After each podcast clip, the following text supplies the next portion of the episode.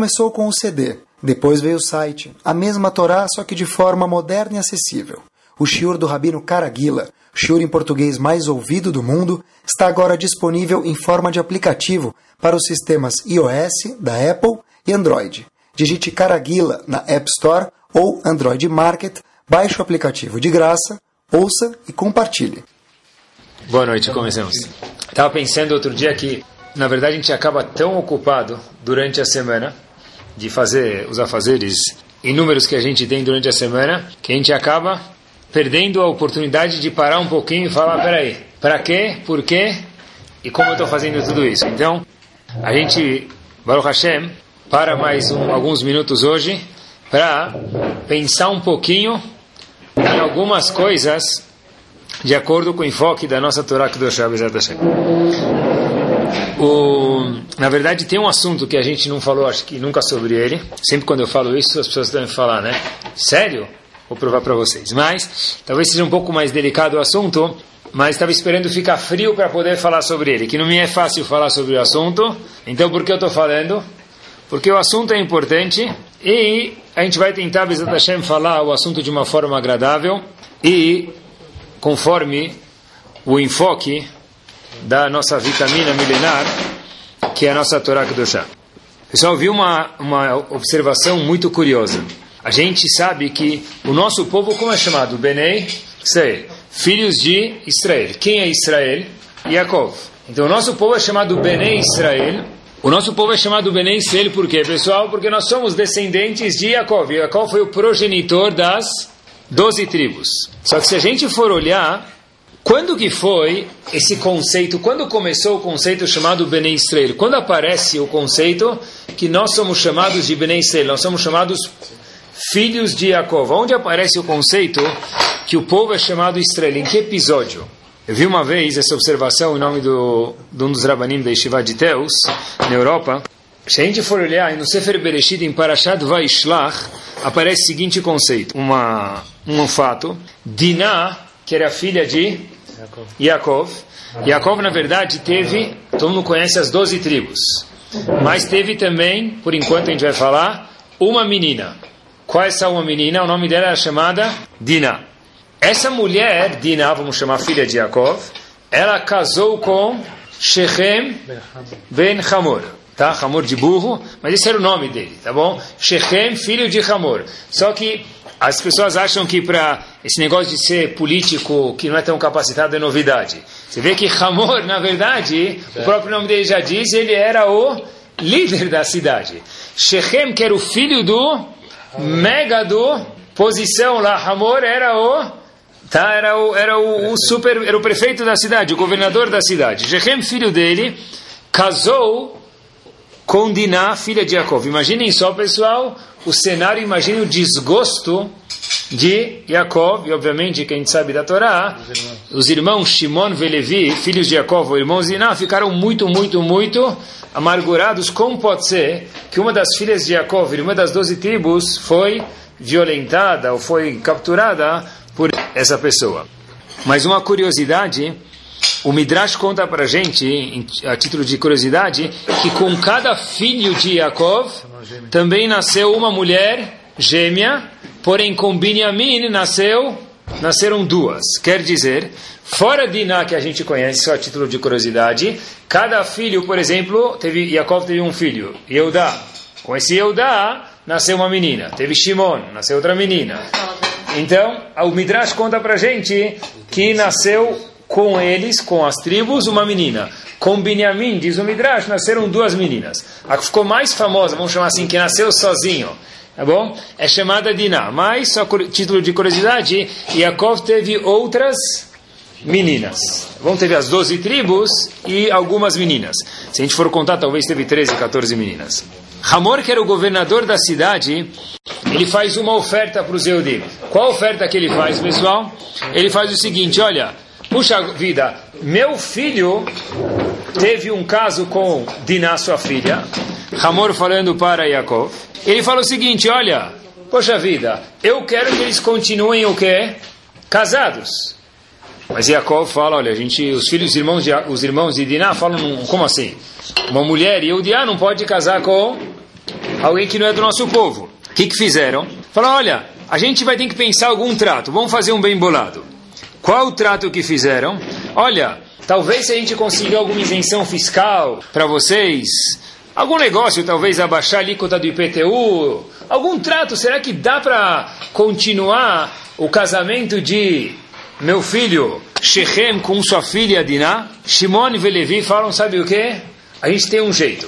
Qual que é o jeito? A gente tem uma ideia. Olha, fica mal a gente poder casar com as filhas de vocês e vocês casarem com os nossos filhos ou filhas, vice-versa. Para fazer esse intercâmbio, vamos dizer assim, de casamento, então os irmãos de Diná propuseram a seguinte ideia que consta na Torá para as pessoas daquela cidade. Falaram o seguinte: olha, façam Brit Milá.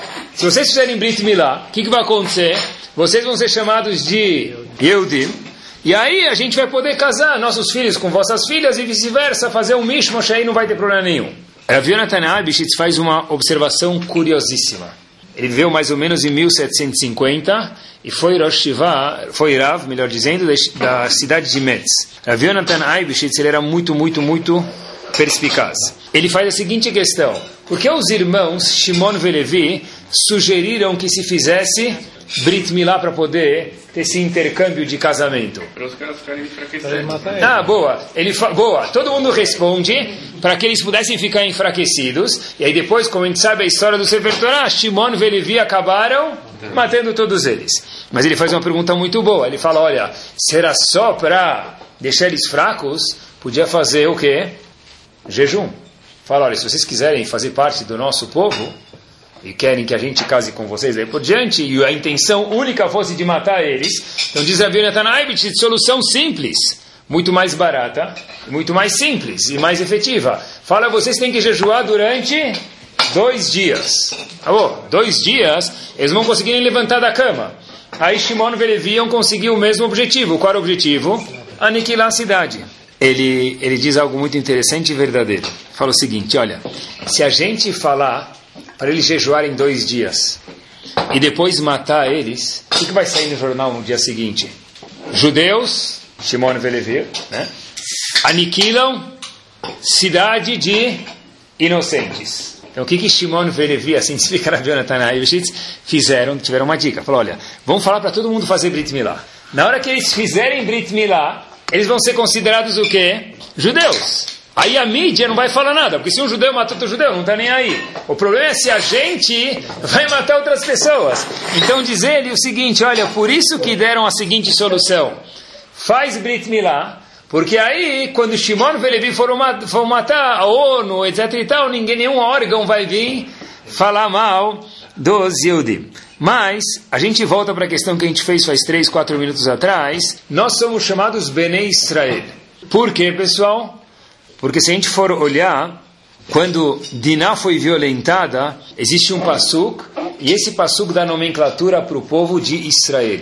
Quando que o povo é chamado de uma forma nacional de Israel, e por conseguinte nós somos chamados de Bene Israel, no Sefer Torah aparece a seguinte frase, depois que Diná foi capturada e teve relações sexuais com esse não Yehudi, Shechem Ben Hamor, então está escrito Nevalá, Asabe Israel. Foi, aconteceu um ato trágico, um ato nojento, um ato sujo com quem? Com o povo Yehudi. E daí, dizem Rahamim para a gente, nós somos daqui chamados Benei Israel. Por quê? Porque o nome de Israel está vinculado, está conectado com Kudushá, com santidade. Então, na verdade, o momento que Hashem falou, olha, aconteceu aqui um crime contra o nome Israel, Nevalá, ato, algo feio, aconteceu contra quem? Contra Bnei Israel. Por quê? Porque Diná, que era uma mulher Yehudiá, ainda pior, filha de Yaakov, foi o quê? Violentada fisicamente. Então, já que o título Israel aparece em relação a Kedushá, a santidade, quando é violentado isso, aparece a palavra Israel, então a gente vê daqui que o conceito Bene Israel, nós somos filhos de Yaakov, que é chamado de Israel, mas isso tem uma certa alusão à santidade, a Kedushá, que sempre existiu e deve existir no povo de Israel. Por quê? Porque toda a razão que Chachamim contou para a gente essa história, está escrito na Torá Vatetze Dinah. Irashi logo fala, Dinah saiu E aí depois Shechem capturou ela e teve relação com ela. O que me interessa onde Dinah saiu, se ela entrou, onde ela foi. Então Rashi já disse para a gente no, no Humash que toda a razão que Dinah foi capturada, apesar que foi um pouco forçado, é porque tem sido que ela era Yatsanit. O que quer dizer Yatsanit? Em português a gente fala saidinha, não sayonara, tá bom? Saidinha. O que quer dizer saidinha? Quer dizer, para a época de antigamente, ou porque a Torá espera de alguém da, da irmã saideira, se fala? Baladeira. Ba não, não posso falar baladeira para Diná. Tá bom? Saidinha, não se fala baladeira para Diná, mas teve algum deslize muito fino, que ela era uma pessoa muito tzadeket. Esse deslize curto e fino gerou com que ela pudesse levar a mordida do jacaré, que é esse Shechem Ben Hamor, que ele capturou ela essa exposição desnecessária. Pessoal, isso leva a gente, se o título de Benem Israel, que a gente tanto fala, nós somos chamados Benem Israel até hoje, filho de Israel, está relacionado com esse conceito em específico de chá de identidade, então a gente vai falar, Bezerra Hashem, hoje um pouquinho sobre esse, esse tema, em alguns aspectos diferenciados, mas não todos ligados a esse só assunto. O... Se a gente for falar, por exemplo, um pouquinho sobre Tzniut, que tem a ver com isso, Tzniut a gente traduz como recato. Normalmente, as pessoas, quando se fala da palavra tzniut, a gente associa isso a quem? Ao sexo feminino. A pergunta é por que, que quando se fala de tzniut, já que é um conceito universal, recato, por que, que se associa isso a justo às mulheres e não aos homens? Existe também tzniut. Então um pouco tem a ver com diná, porque na verdade a gente viu a consequência de tudo que foi feito, mas tem mais uma razão para isso importante também que a gente vai ver Bezat hoje à noite. Se a gente for olhar, tem uma coisa muito, muito, muito interessante. O que, que mudou, pessoal, de uma forma muito larga, muito óbvia, desde antes do pecado do Damarishon e depois do pecado do Damarishon? Obviamente que a gente sabe que algumas coisas físicas mudaram. Por exemplo, antes, a gente já mencionou inúmeras vezes, mas é bom saber, não existia ficar nove meses de gestação. A mulher ficava grávida, ela come uma melancia, ela digere a melancia, então a mulher também tinha luz, dava luz de uma forma, tinha filhos de uma forma muito mais simples e sem dor. O, o homem também, para não deixar o homem fora, quando a gente já mencionou algumas vezes também, está escrito no Sefer Torah, não tinha esse negócio de vai trabalhar. Você quer um bolo? Sai na, na árvore, em vez de pegar o trigo da árvore ou do, do, dos grãos, você no, na própria árvore já, já sai a esfirra pronta. Não sei se tinha u ou sem u, tinha mazahar, mas a esfirra já sai pronta, já sai comida pronta. O que, que eles faziam o dia inteiro? Ótima pergunta. Olha que pergunta. Foi questionado aqui que se fazia o dia inteiro, se não tinha nem que cozinhar e nem o que trabalhar. Infelizmente não tinha um WhatsApp também, não tinha nenhum grupo. Então o que que fazia? Então está escrito que o homem foi criado leovda Ul Shomra, está escrito em Bereshit, o homem foi criado para trabalhar Hashem e cuidar do Ganeden, esse era o trabalho do homem. Está escrito que o homem, o que, que ele fazia? Ele ficava sentado, e a Gemara fala em Sanedrin, me lembrei agora, que vinham os anjos, traziam churrasco para ele. Eu não sei se era carne brasileira, argentina, não sei. Mas os anjos vinham trazer churrasco e vinho para dar marichon. O trabalho dele era fazer a Vodat Hashem. Mas, uma das coisas que mudou, pessoal, que tem a ver com esse assunto de hoje, Bezat Hashem, foi uma mudança muito grande antes e depois do pecado da Marichona. Até hoje a gente vive essa realidade. O Rambam traz para a gente no livro dele, Morene Vuhim. O Rambam tem um livro que a gente traduz ele, Morene Vuhim, o Guia dos Perplexos. Diz o Rambam algo incrível.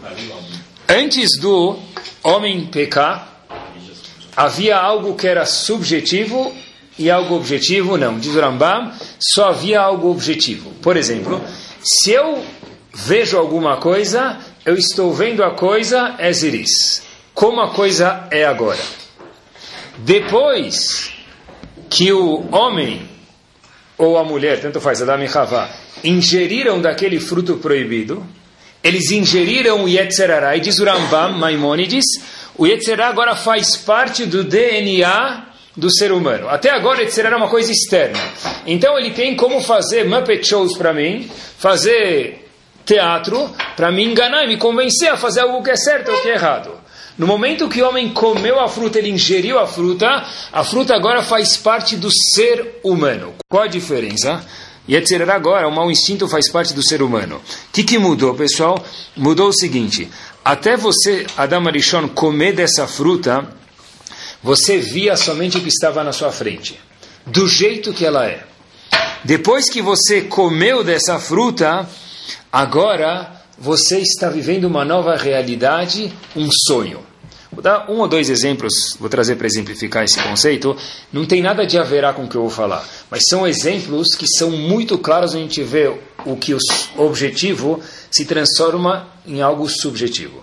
Por exemplo, a pessoa vai, não é haverá, tá bom? Mas o conceito existe, dá para ver muito claro. A pessoa vai no famoso rodízio. Ele está lá, paga um preço e come até até o quê? Não é ficar satisfeito. Se você é um bom Yehudi, você não come até ficar satisfeito. Você come até o quê? Até saber quando vai dar prejuízo para o dono do restaurante. O ponto não é sarteno, não aguento mais. O ponto é você falar quantas peças de sushi ou, ou, ou pizza eu tenho que comer para dar prejuízo para o dono do restaurante. Tá bom. A pessoa chega lá, pessoal, e ele come, vamos escolher, vai pizza, tá bom? Ele come lá a pizza dele. Ele chega lá e ele vê aquela primeira pizza. E ele sabe que, já que ele pagou para jantar, então ele vai falar o quê? Eu não vou almoçar hoje. E talvez, eu não sei se eu vou tomar café. Tomar café eu vou tomar o mínimo só para garantir a janta. Ele vê aquele primeiro pedaço de pizza. Quantas unidades de prazer tem naquele primeiro pedaço de pizza antes dele comer? De 0 a 10? 11, talvez. Tá bom? O que, que é? A pizza está falando com ele, olha, estou aqui. Né? Parece que tem aqui, ele não vê mais ninguém na frente dele. Se você for conversar com ele enquanto a pizza está na frente dele, ele não vai olhar. Por quê? Porque eu já sem café da manhã, sem almoço, ainda eu paguei para aquilo. Então, na verdade, a pizza está falando comigo, oh, vamos lá. Ele comeu um pedaço de pizza. Depois ele come o segundo pedaço, vai abaixando, três, aí ele já começa a perguntar se tem de outro sabor, e tem só aquela mussarela que está repetida, que etc e tal.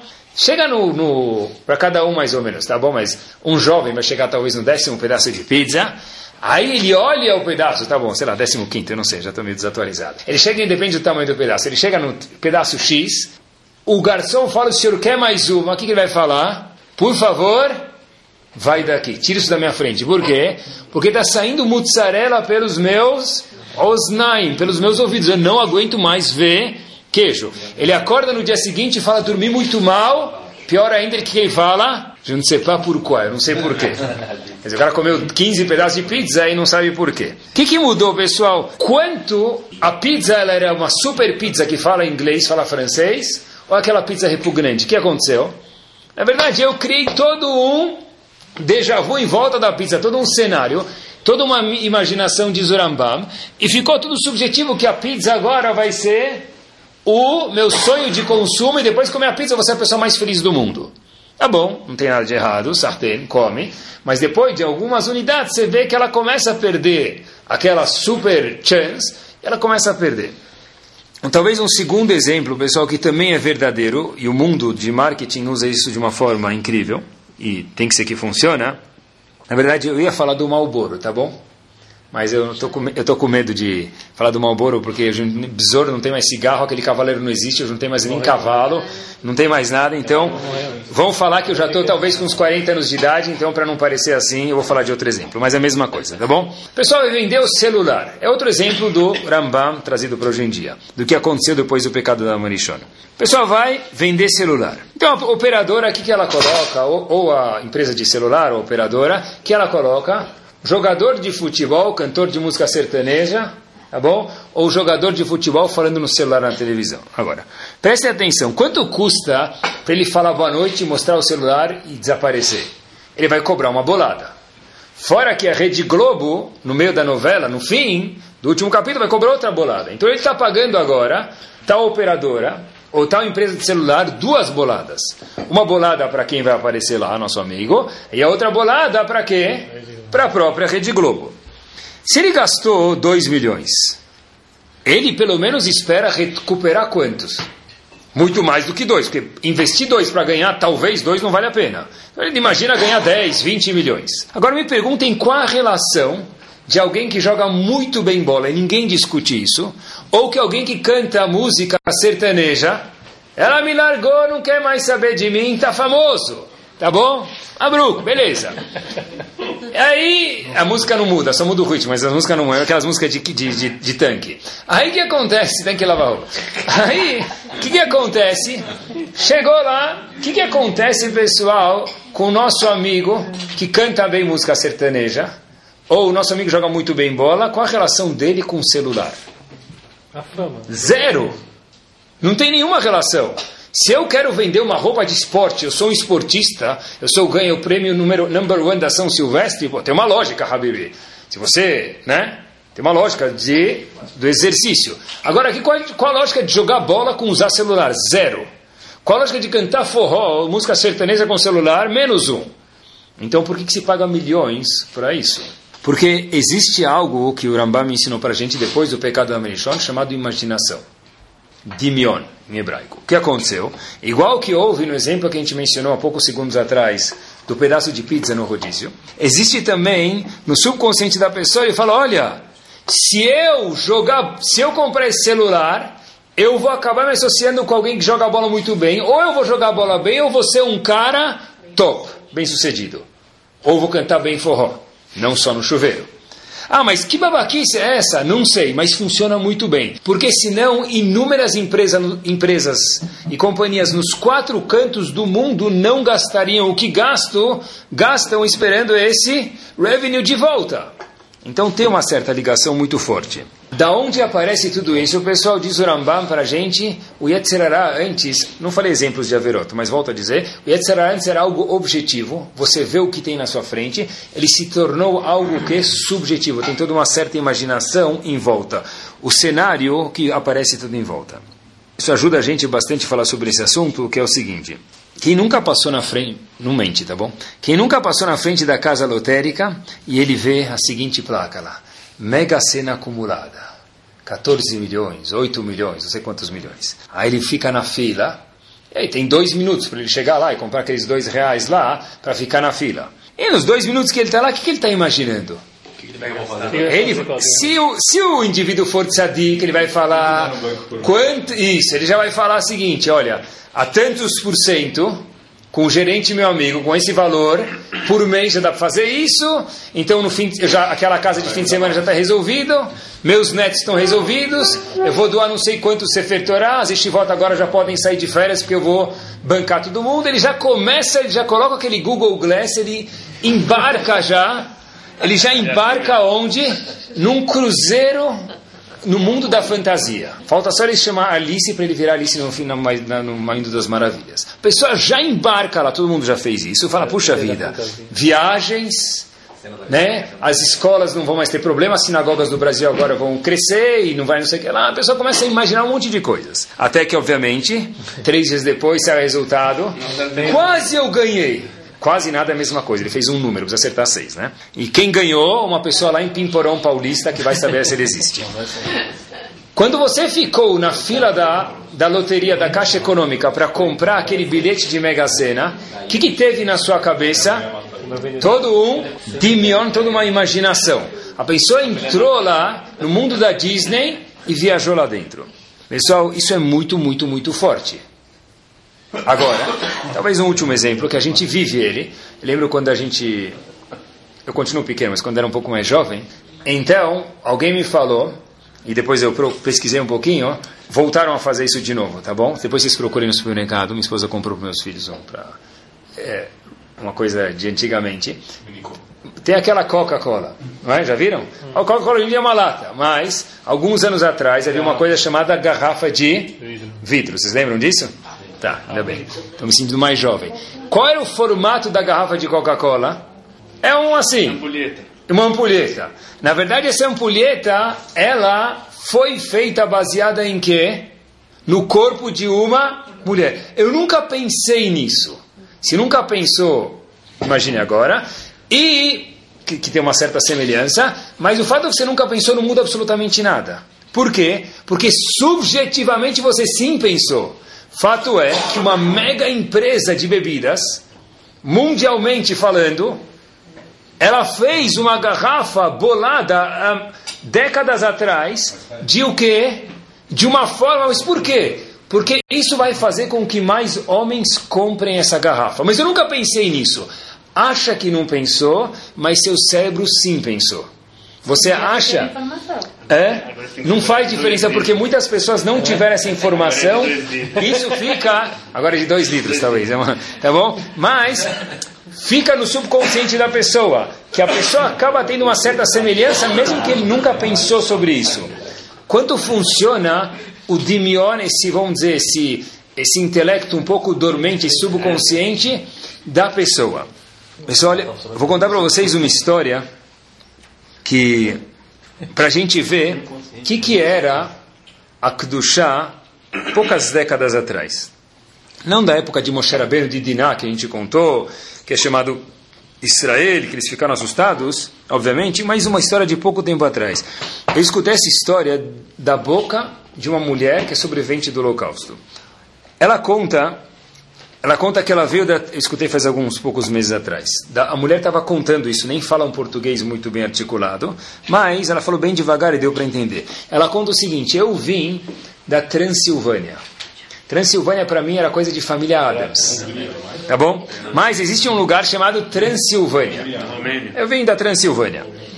E ela conta que ela ficou, todo mundo que já foi para lá, sabe que tem aqueles aquele vagão de trem que até hoje, quando se vai para a Europa, para a Polônia, a gente entra no vagão e sobrou um vagão de trem onde a gente sente, não posso falar que é um mil avos, porque é muito menos, do que os Eudim sentiram. E ela contou, eu já tinha ido para lá, então um pouquinho assim eu tentei imaginar, óbvio que é menos do que um mil avos, falou, olha, eu fiquei naquele trem durante três dias em direção a Auschwitz. E tinha uma janela muito, muito, muito pequena. E daquele trem, muitos nem chegaram no destino que não era tão agradável, que era o destino final. Muitos não chegaram vivos. A primeira coisa que eu lembro, ela contou, foi quando ela saiu do trem, pensavam que estavam chegando num lugar agradável, alguma coisa, então estavam sendo organizados. E então eles se arrumaram, foram vestir, ou tinha algum processo que todo mundo passava. E ela foi para o dormitório. Quando ela foi para o dormitório, essa mulher que veio de família religiosa, ela viu uma cena que aterrorizou ela. O que, que ela viu? Um homem no mesmo dormitório. Então ela falou: como que é possível eu, pessoal, dentro de um campo de concentração de pensamento da mulher, como pode ser que eu vou ficar no mesmo dormitório do que um homem? Onde na verdade ela acabou de perceber que ela fez um equívoco. Não era um homem, era uma colega dela, só que estava de cabelo rapado. Ela não percebeu que ela também estava de cabelo rapado. Então, na verdade, era uma colega dela. Ela viu alguém sem cabeça, sem cabelo. Então, de logo, de fato, ela falou: é um homem. Ela falou: não, fiquei mais tranquila porque eu vi que era o quê? Uma outra mulher. Quer dizer, pessoal, no nosso povo tem coisas que eram um pouco assustadoras em relação a Kedushá, onde pessoas que estavam onde estavam falam, puxa vida, não, não, não, posso ficar no mesmo quarto, vou dormir, passar um mês, uma semana, um ano com algum outro homem no meu quarto e uma mulher, como pode ser isso, né, sem ser casado? Então, na verdade, mesmo em situações subhumanas, o Stipler fala para gente uma frase muito, muito forte, o Stipler fala para gente que qual a maior mitzvah que existe para um homem? Qual a maior mitzvah que existe? De todas as mitzvot do mundo, qual é a maior mitzvah? Tem antes. Essas mitzvot todas vocês vão falar, se não acertar, não são mitzvot que são falsas, são mitzvot importantes. Mas casar é uma mitzvah importante para o homem, tá? Para a mulher, não vamos deixar para lá se tem mitzvah ou não. Mas, tá bom? A mulher é assessora do homem nessa mitzvah, vamos chamar assim de alguma forma ou outra. Mas, casar é uma mitzvah importante, mas não é a maior mitzvah que existe para um homem. Qual é a maior mitzvah que existe para um homem? Não é Brit Milá. Vai, última chance, leilão. É? Não é ter filhos. A maior mitzvah que existe para um homem, a gente fala isso em Shaharit, antes do Dudu, Vetalmud Torah, Keneged Kulam. A maior mitzvah que existe para um homem qual que é? Talmud Torah, o estudo da Torá, o que a gente está fazendo agora. Cada palavra que se estuda, ou se fala, ou se escuta de Torá é a maior mitzvah do mundo, cada palavra. Qual é a mitzvah que se equipara para a mulher? Isso é para o homem. A mulher não tem nenhuma mitzvah no mundo de fazer Talmud Torah. Ela participa do Talmud Torah, do marido, quando ela manda ele embora de casa, fala para ele, vai para a sinagoga estudar um pouco. Ela recebe sociedade nisso, mas qual a mitzvah da mulher por si só, que é a, a mitzvah top? Diz o Stipler, pai do Rav Chaim Kanievski, Shlita, diz o seguinte, olha, a mitzvah das mulheres é tzniut. Igual que tem o homem tem Talmud Torah, a mitzvah das mulheres é tzniut, é o recado. Eu estava, não sei se é por acaso, alguém me mandou a seguinte, eu não sei de que revista que é, uma revista de mulher, ela me cortou um pedaço, ainda bem. Mas ela mandou, ela falou o seguinte, o artigo mandou hoje, pessoal, uma foto, o seguinte, olha, pano para manga, cobrir, cobrir os braços da noiva, é a nova moda agora. Então, Baruch Hashem, tá bom? Saiu numa revista eu não sei se é francesa, o que que é, que o pano da manga agora, bom para quem vende tecido também, o pano da manga agora que cobre o braço das noivas é a nova moda bridal, não sei se fala como fala bridal ou bridal, não sei como se fala, de bride, de noiva. Quer dizer, pessoal, tá bom, de fato é difícil algumas modas, essa moda justo vem ao encontro, mas tem algumas coisas que são muito difíceis, mas se a gente talvez escutar um pouco e se conscientizar, e tá, pelo menos está claro para a gente o que, que é, eu acho que a gente já tem um grande ganho sobre isso. Rav falou uma vez que muitas o, a, o Yetzirará ele não se preocupa muito se o homem uh, faz algumas coisas, algumas mitzvot, porque não são aquelas mitzvot que acertam o jackpot. Mas se o homem começa a estudar, por exemplo, etc., já faz milhões de artimanhas, fala, não vai estudar, tá frio, tá calor, é importante, é perigoso, não sai na rua essa hora. Então diz ele que quanto mais etc. incomoda é porque mais aquilo é forte. Para a mulher, na mesma linha de pensamento, diz ele qual que é a mitzvah que etc. incomoda muito e tem uma dificuldade muito grande, é demodê e daí por diante, pessoal, é em relação a tzniut. Agora, muitas vezes existe um certo argumento esse argumento pode existir e talvez precisa procurar uma resposta. Ah, por que, por exemplo, uma mulher precisa usar peruca? Eu já escutei muitas vezes esse argumento, né? Poxa, aquela mulher, quando não usava peruca, como que era? Ela era, parecia o monstro que andava na rua. Se encontrasse ela no meio da noite, é uma semana sem dormir. Colocou peruca, acendeu agora, virou a Miss Brasil. Então adianta usar peruca? Boa pergunta. A pergunta é, a resposta é que usar peruca não tem uma mitzvah na Torá seja feia. Essa mitzvah não tem na 613 por enquanto. Agora, se você tem razão, você está falando, olha, é uma coisa que chama muita atenção, uma peruca é, azul neon, sei lá, que fica piscando, então tem razão. Então está fugindo um pouco da do recato. Mas o ponto de peruca é por quê? Porque o cabelo de uma mulher casada, enquanto está conectada, é chamado ervá. É uma coisa não, não correta de acordo com a Torá. Quer dizer, ah, eu tenho uma pergunta, e deve questionar e deve aprender, mas a gente tem que saber, pessoal, algumas coisas que a gente tem que saber. Como que a Torá olha para isso? Ah, mas é muito calor. De fato, é muito calor, é um teste muito, muito grande. Justo hoje não, hoje está frio, mas é um teste muito grande. Pelo menos, eu, eu acho que assim, quando tem coisas que a gente fala, puxa vida, uau, como que ela usa isso, por exemplo? É uma coisa que pelo menos eu preciso querer dar uma degustada de apreciar e falar, puxa vida, cola kavod, Hazak Baruch você usa. Se eu não estou usando, pelo menos é. Eu acho que existe uma diferença muito grande, pessoal, no mundo, entre olhar uma coisa e ridicularizar, ou entre olhar uma coisa e falar, uau, é uma coisa interessante. Puxa vida, no século XXI usar uma peruca, é uma coisa muito, muito, muito, como se fosse, né, especial. E pessoal, no fundo, todo, todo mundo sabe a importância de tzniut. O a ideia da tzniut, na verdade, é não chamar atenção, fora que tem algumas regras, mas, na verdade, a própria palavra tzniut quer dizer recato. Por exemplo, às vezes a mulher senta com a, com a saia muito elevada. O que, que ela faz quando ela senta? Fica puxando a saia para baixo. Então, por que ela puxa a saia para baixo? Qual a lógica disso? Se você comprou uma saia curta, é para ser curta. Então, por que você está puxando para baixo? Na verdade, não é que a saia encurtou que lavou, que na verdade qual que é a ideia que tem? A mulher sabe que, que tem, tem um certo limite, que a mulher precisa estar, existe dentro do subconsciente do, da pessoa. O que, que isso tem a ver com Dimion, pessoal? A pergunta que a gente fez no começo, ah, então por que, que justo Tzniut é para mulher? A resposta é que Tzniut é para mulher. O homem também pode ficar chamando atenção, andando aí com megafone. Mas, devido ao que o Rambam ensinou para a gente depois do pecado da Marishon, a mulher não é somente o que ela é, a mulher tem todo um dimion que vai em volta da mulher, toda uma imaginação. Então a mulher, na verdade, quando ela anda de uma forma chamativa, então ela está causando o homem ter toda uma ilusão em volta do que é, de como é, de todo um cenário que está produzindo. Então, por isso que Ramim falava para a gente, olha, eu quero zelar pela sua própria imagem, que você, mulher, entenda que você não é só um corpo, você também é um ser humano. Então, na verdade, Ramim falou para a gente, olha, cuida. Por quê? Por causa da força da imaginação do demônio que tem, pessoal. Já que o demônio é tão forte, a pessoa precisa se cuidar. Olhem, olhem como que é incrível. Eu estava procurando em relação ao, ao mundo do marketing, olha que curioso. A gente estava falando um pouco de propaganda antes, que vocês sabem que cada cor tem um significado. Cada cor, ela tem um certo significado. Não é cabalisticamente falando, vamos chamar assim, mas psicologicamente falando. O que, que o vermelho demonstra? O que, que o vermelho mostra? É? Fogo, calor, não é? Urgência. Você vai ver, por exemplo, um, uma ambulância, que cor que ela é? Vermelha, sai da frente. Tá bom? As, ou as lâmpadas da ambulância. Coca-Cola, por isso que ela tem um certo tom vinho para dar uma certa o quê? A garrafa da Coca-Cola, não a zero, é normal. Ela tem um certo tom, eu procurei na verdade. Por quê?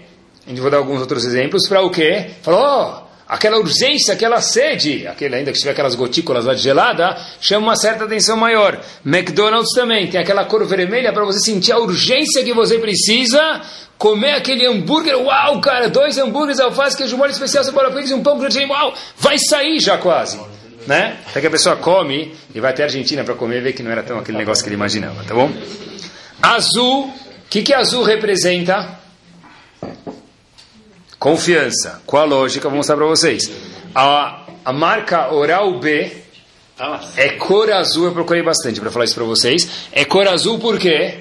Porque, na verdade, em relação a escovar os dentes, você não quer mostrar urgência que no McDonald's quer mostrar a Coca-Cola uma ambulância. Você quer mostrar o que é confiança. Então faz a pessoa associar. Eu nunca pensei nisso, mas faz diferença porque senão eles não faz, fariam assim. Oral B é azul por causa disso. Google. Como que é o Google? Muitas cores. E olha que, olha que genialidade, pessoal. O Google, na verdade, tem cada letra de uma cor por quê? Para atrair qualquer tipo de cliente. Olhem que bomba, olha que rohma. Aquele que é urgente, aquele que é confiança. Nunca pensei nisso. Cada cor no cérebro do ser humano tem uma posição, tem uma garagem, tem uma certa semelhança. O vermelho, como a gente mencionou, tem uma certa cor, na verdade.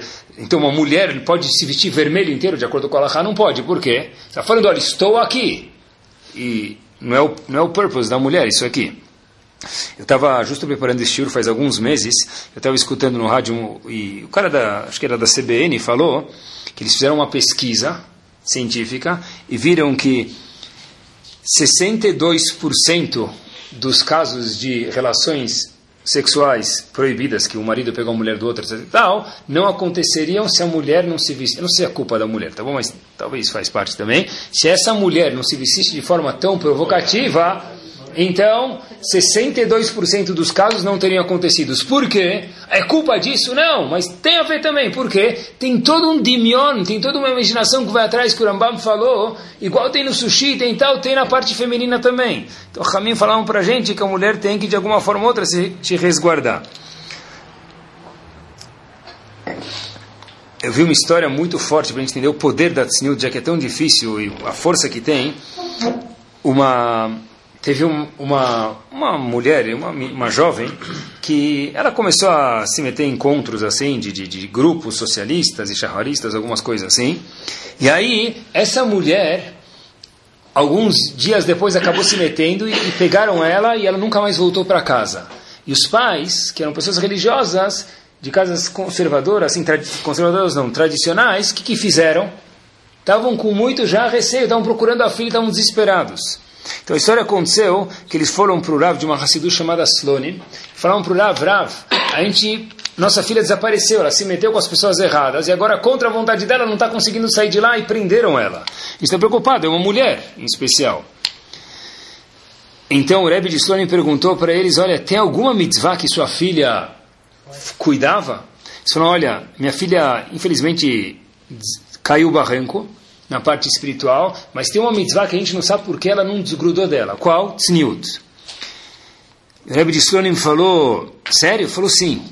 Falou, olha, você tem alguma coisa dela? Ele falou, ah, a gente tem o armário dela. Falou, olha, pega alguma roupa que ela usava que representa a tzniut dela, desfia aquilo, faz um pavio e acende uma vela para que no mérito, não da vela, da mitzvah de tzniut que sua filha cumpria e cumpre, que a Kadosh Baruch Hu deu zehut, vamos fazer tefilá para essa menina aparecer de volta. Pessoal, a família conta que passou Shabbat, fizeram tefilá, domingo, essa menina chamada Haná aparece de volta em casa. Ela fala que não sabe como ela conseguiu, as pessoas estavam segurando ela, ela liberaram ela. Por quê, pessoal? Porque não é à toa que quanto maior a mitzvah, mais difícil é a mitzvah, por outro lado, maior é a Shmirah que existe na mitzvah. Existe é um, uma vela, um pavio que acenderam aqui, fez uma fogueira muito maior do que Lag Baomer, no Shamayim, nos céus, o poder que essa mitzvah tem.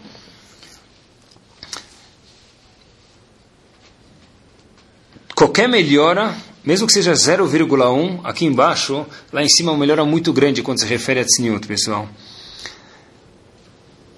Olhem a diferença no enfoque. Outro dia eu estava conversando com um grupo de, de jovens em algum lugar. E aí uma menina contou uma coisa que Baruch Hashem Hashem acendeu uma luzinha como virar a situação.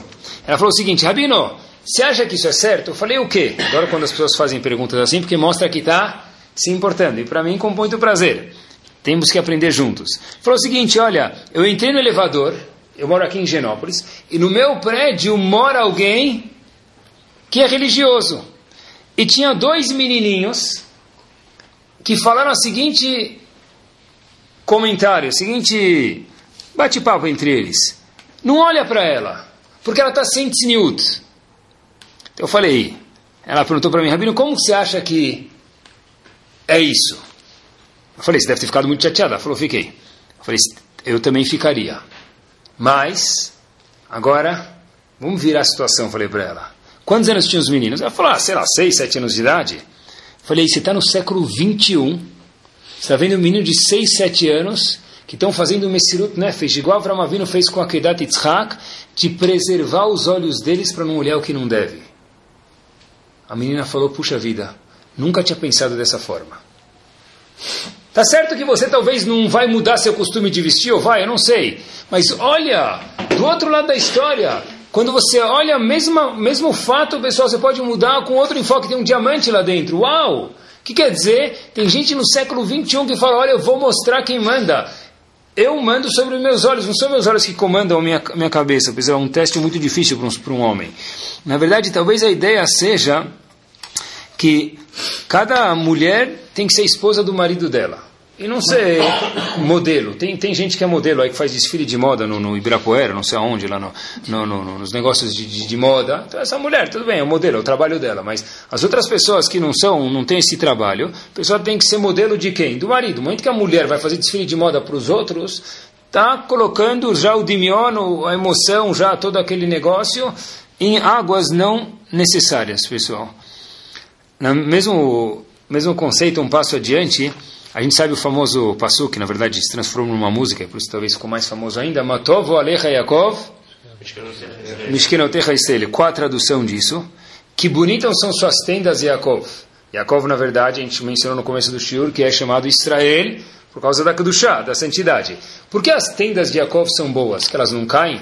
Sukkah dura sete dias, as tendas de Yaakov eram boas, o que, que elas tinham de especial? Elas aguentavam, batia vento e não caía? O que, que as tendas de Jacob tinham de tão especial? Uma não conseguia ver a outra. Beleza, está escrito na Gumará, o que o Beto falou que o quê? Olhem, parece que é bobeira isso, mas Rahamim falam que esse, que esse é o Matov. Olha quanto bom são as tendas de Jacob. Que as portas das tendas de Jacob, cada uma não ficava na frente da outra. Estados Unidos tem aquelas townhouses, sabe o que é isso? Uma casa do lado da outra. Se alguém vai no banheiro, tem que alternar com o vizinho do lado, senão ele te vê. É grudado, uma casa na outra. Então Yaakov falou: olha, as tendas de Yaakov, as tendas de Yaakov. Não ia falar da baleia, mas tudo bem. Os condomínios são do lado do outro, tem que colocar uma persiana, então, vai. Então, Matovu Alecha Yaakov quer dizer o quê, pessoal? Que, que importantes são as suas tendas. Por quê? Porque a porta de um está na frente da outra. Não tem que ficar um cara bisbilhotando o que acontece dentro da casa do outro. Até que fizeram portas e andares um por andar nos prédios, mas inventaram uma coisa chamada Facebook, Instagram e daí por diante. Então, Yaakov já devia falar, Matovo, o Alecha Yaakov não adianta mais, porque mesmo que minha porta fica fechada, eu moro no andar de cima e o cara mora no andar de baixo, se eu vou passar lua de mel, ou se eu vou passar aniversário de casamento, aniversário do que que for, pessoal, de aniversário de, de, de qualquer coisa que eu quiser, que eu tenho direito de fazer, e aí agora eu publico. Quem viu isso? O mundo inteiro. Por que raios, pessoal, todo mundo precisa saber em qual hotel eu fiquei, qual carro aluguei em Miami? Ah, mas eu quero aluga, sartén, o dinheiro é teu. Aluga o que você quiser. Ah, mas, Rabino, ter e não poder contar é quase que nem não ter. Concordo. Com, conta para quem? Para ter três, quatro amigos. Vai lá, não precisa publicar agora, fazer disso, agora o acontecimento do mês. Porque, pessoal, prestem atenção. Por que eu preciso contar isso e fazer isso algo público. Isso é falta de tzniut, completa. Na verdade, ah, mas eu quero que as pessoas saibam. Que pessoas têm que saber? Teu irmão, tua sogra, tua mãe, tua cunhada, não sei. Para quem você gosta, algumas pessoas, tá bom, conta. Faz um álbum, manda para eles de, de, uma senha que eles tenham acesso, tudo bem. Mas precisa ficar na boca do povo. Todo mundo precisa saber agora que carro aluguei, que roupa que eu comprei, quanto eu gastei, que festa que eu fiz. Por quê? Quem são teus amigos vão compartilhar da alegria. E óbvio que Hashem fez as alegrias para a gente compartilhar com nossos amigos. O que a gente tem de bom é para compartilhar com eles. Mas quando eu coloco uma coisa pública, a tzniut acabou aonde indo para onde? Embaixo do ralo, o pessoal desapareceu. E por que isso?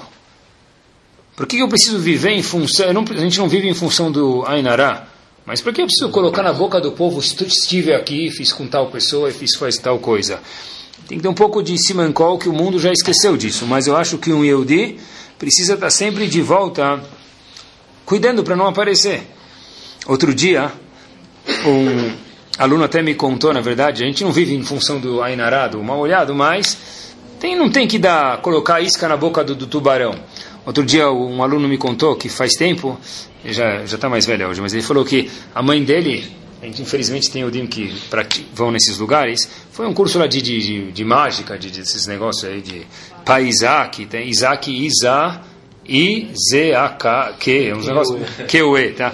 É bom aquele Isaac bem brega, tá? É, mamãe Mafalda, vovô Bozo, não sei os nomes aí. Aí passem na, na Rebouças tem lá, vovô de não sei o que lá. Qualquer amarração, não sei o que lá, tratamos qualquer negócio, quer dizer, a pessoa vai lá, faz uma ligação e está amarrado. Você, besouro ele vai se amarrar no poste com isso, né? E amarrado, que idiotice é essa? Mas tudo bem. Então, a mãe desse menino, o que que fez? Vovô Damião, tem os nomes mais artísticos, tá bom? Tá. Tá vendo que nosso shiur também é cultura. Aí que aconteceu, pessoal? Esse menino contou que a mãe dele chegou de uma dessas práticas aí, Razito, e ele era pequeno, e falou, vamos tomar banho de sal grosso encheu a banheira, botou o razito lá, o corban pesar lá, encheu de sal grosso. Aí o menino perguntou para a mãe, aconteceu a história, mas por que mãe? Ele falou, ah, é para tirar o mal olhado. Eu aprendi no meu curso lá de, de, de, de bobeira lá, que para tirar o mal olhado precisa colocar no sal grosso. Aí esse menino falou, Rabino, eu quase perdi o mal olhado e o bom olhado, porque eu entrei embaixo do sal e eu quase não conseguia mais enxergar nada. Tá? Mas, se você não quer ter mal olhado, o que que faz? Para de chamar atenção. Divide a alegria com os outros, volta a repetir, mas não faz disso algo público. Não é todo mundo que precisa saber tudo o que acontece na tua casa. Matou Alecha Yaakov que o quê? Que as portas eram distintas. Não é todo mundo que precisa saber. Vocês já ouviram falar do... Tem um Rav, na verdade, um, ele tem um comentário no Humash, no Tanakh inteiro, chamado Abrabanel. O nome dele é Rav Don Yitzhak Abrabanel. Ele era um filósofo, na verdade um Talmud Chacham, vamos chamar assim, é melhor.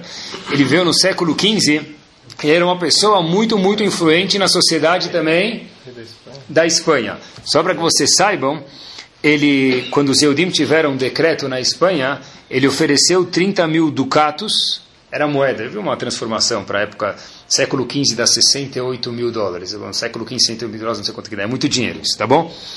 Tá bom, não sei que câmbio que é e como que se vê isso aí, mas eu não sei como que a transformação foi feita, mas é um, era um valor assim tremendo para que não expulsassem, para que o governo não expulsassem os Eudim da Espanha. E não adiantou nada, e o mais bonito de tudo, de alguma forma ou outra, é que ele falou, se meu povo vai, eu vou junto. E esse Rava Brabanel, vamos chamar assim, ele passou por alguns lugares, tá? Apesar que ele era português, tá bom? Ele era português, ele acabou morrendo em Veneza. Quer dizer, foi Portugal, Espanha, Veneza, fez tudo porque um Yehudi, especialmente naquela época, estava de um lugar para o outro. A esposa dele, como chamava? Anélia. Anélia, olhem que curioso, tinha um anel muito chique. Isso tem a ver com o Tzniut. Mas muito, muito, muito extravagante. Obviamente que ele não sabia que era essa repercussão. E onde ela andava, todo mundo falava: Uau, Anélia, que anel lindo. Bravo, Anélia. Bravo, Anélia. Ele conta que isso causou problemas para ele. E o qual o nome dele? Ravdon Yitzhak Abravanel. Ele diz que o sobrenome dele foi na verdade antigamente não tinham sobrenomes que a gente tem hoje em dia, é uma coisa atual. O que, que, é o sobrenome? Abravanel. De onde vem isso? Bravo Anélia. Por quê? As pessoas tanto chamavam ela de Bravo Anélia pelo anel que ela tinha, ficou tão famosa assim, que até hoje o sobrenome Abravanel vem da onde? Bravo, tipo Abu Sakana. Anélia, quanto famosa ela ficou? Na verdade, pessoal, uma coisa assim, quando ela é muito chamativa, tem que ter para mostrar para quem a gente gosta muito e para quem a gente sabe que gosta da gente. Não tem razão de andar com o abacaxi na cabeça. Fase final do nosso shiur. Cada minhag de Bnei Israel tem uma razão. E olhem que bomba, nunca tinha visto isso. O Hatan vai falar algumas palavrinhas, o noivo vai falar algumas palavrinhas. O que, que todo mundo faz? Canta. Aí ele vai falar de novo o que, que fazem? Canta. Aí a gente espera que o cara aprendeu a lição, senta aí, fica quieto, né? E para de falar. Todos os minhagim, todos os costumes dentro de Bnei têm uma razão. Rav Weinberger tem um livro chamado Shemenatov. Ele é algo incrível. Diz ele, da onde vem esse costume de mandar o Hatan cantar e ficar quieto? Deixa ele falar. É o único dia na vida dele que vai poder falar é o quê? É hoje. Depois ele vai casou, agora não vai mais, nunca mais poder falar. Quem vai falar vai ser a esposa. Então, por que a gente manda ele ficar quieto? Olha aqui que ele fala, nem que bomba, pessoal. Ele fala que, peraí, Agora, quem é o, quem é o bambambam bam, bam de tudo? Eles não vão jogar a mulher para cima, tá? a mulher vai ficar se sentindo envergonhada. Quem joga um para cima? O marido levanta, canta, segura ele, joga ele para cá, traz ele para lá. Ele é o cara, não é? Se ele é o cara, falam para ele, começa a cantar, manda ele sentar um pouco. Por quê? Agora você está começando a casar. Se você quiser ter atzlachá no seu casamento, saiba ser o quê? Um pouquinho mais low profile, aparece um pouco menos. Quer dizer, eu quero falar, fica quieto, senta aí, fica quieto. Mas eu quero falar, aparece menos, diz ele, olha que bomba. Até hoje a gente canta nos casamentos porque para o marido, escuta, fica quieto, porque chega de aparecer. Já apareceu o suficiente para um noivo, acabou a hora de aparecer, tem um pouco de tzniut. E quando alguém casa, por exemplo, o que, que a gente cobra a se fala para ele? Shetiske, que a pessoa tem o um mérito, que o que ele vnot, construir, Bait Neiman Beiser, ele tem o mérito de construir uma casa fiel. Que, ele não é engenheiro? Quer dizer, casa fiel. Essa é a última brahá em bênção que a gente imagina dar para um casal. Você tem o mérito de construir uma casa fiel. Quer dizer, casa fiel? Na verdade, é uma casa que o marido pode confiar na mulher e a mulher pode confiar no marido. Um dos segredos para o casamento é que se hoje o que termina no, se começa no quarto, amanhã termina no Instagram, ou termina na, na, na, no elevador, no pôster lá, todo mundo sabe do que, que eles estão falando. Então o que aconteceu? O que, que o marido ou a mulher falam? Não posso te contar mais nada, porque tudo que eu te conto, amanhã todo o care já está sabendo. Não é? Chega lá, está todo mundo sabendo. Então, a brachá tiske, você tem o mérito de construir bait neman, quer dizer bait neman, uma casa fiel que o quê? Que o marido sabe que os segredos que ele pode contar não vão vazar. E que a mulher pode contar alguns segredos que também não vão ficar uma coisa o quê? Pública para todo mundo. E é isso que Yaakov, e com isso a gente termina, assim explica o Kliakar, em Parashat Miketz, Yaakov vê que tem fome. Então ele fala para os filhos, vão comprar para mim o que? Comida onde? No Egito, a gente está morrendo de fome, a gente sabe que lá tem comida, vê, procura lá, vê algum jeito de fazer uma importação aqui de alguns trigos para a gente sobreviver. E diz que os irmãos chegaram lá com cara toda satisfeita. Os irmãos tinham um pouco de comida ainda, eles chegaram lá tudo corado, satisfeito, soltando cinto, sabe? Falando, oh, você mexendo na barriga, beleza? Aí Jacob falou para eles, que isso? Lama titraú. Por que, que vocês estão o quê? aparecendo. Enquanto o povo está com fome, como você chega aí falando, ai, está subindo, falar o México, eu comi, está subindo. Meu, come aí, gere duas horas, depois você vai lá, está todo mundo morrendo de fome, não chega lá, subindo, ruminando o México que você comeu ontem. E Jacob falou, por que, que vocês estão aparecendo? Pnulachem tzafona. Vai para o tzafon, vai para o norte, diz o Kliakar. Da onde vem a palavra tzafon? Tzafun, o que, que é tzafun? Esconde, fica, vai, vai um pouco mais escondido. Fica um pouco mais discreto. Para de aparecer! E ainda mais para pessoas que não têm. Esse foi o segredo que ele falou. Sem show-off necessários. Então, diz, diz, diz o Kleakar que, infelizmente, pessoal, esse show-off necessário para pessoas que não estão no nosso ritmo, não estão no nosso passo e não são pessoas muito próximas a gente, lo alê nos traz muitos sofrimentos para ele porque causa muita inveja e muitas coisas desconfortáveis. Que Bezat Hashem, pessoal, que igual que a música diz, e é um passuca, muito mais do que uma música, que a gente possa pegar um pouquinho mais da vitamina, eu falando comigo mesmo, Matovo Alecha Yaakov, saber diferenciar, discernir entre o que é meu o que é caseiro, o que é nosso, o que é da nossa família, o que é particular nosso, o que a gente vai curtir, e uma coisa que é pública. E mesmo uma coisa que for pública, a gente saiba para quem mostrar, que a gente possa mostrar para pessoas que não vão ficar machucadas, vão compartilhar isso com a gente, e que não deve ser compartilhado com os outros, deixa o Instagram um pouco menos empomponado, ou, ou o Facebook, ou outra coisa que vão inventar aí, um pouco menos empomponado. Deixa o teu álbum de, de, de fotos em casa, mostrando para todos os teus amigos, mas a pessoa tem que ter o segredo, penulachem, tzafona lembrar, que esse é o segredo, e por isso que nós somos chamados de Benei Israel. Torá Sound, desde 2001, aproximando a Torá dos Yehudim e de você.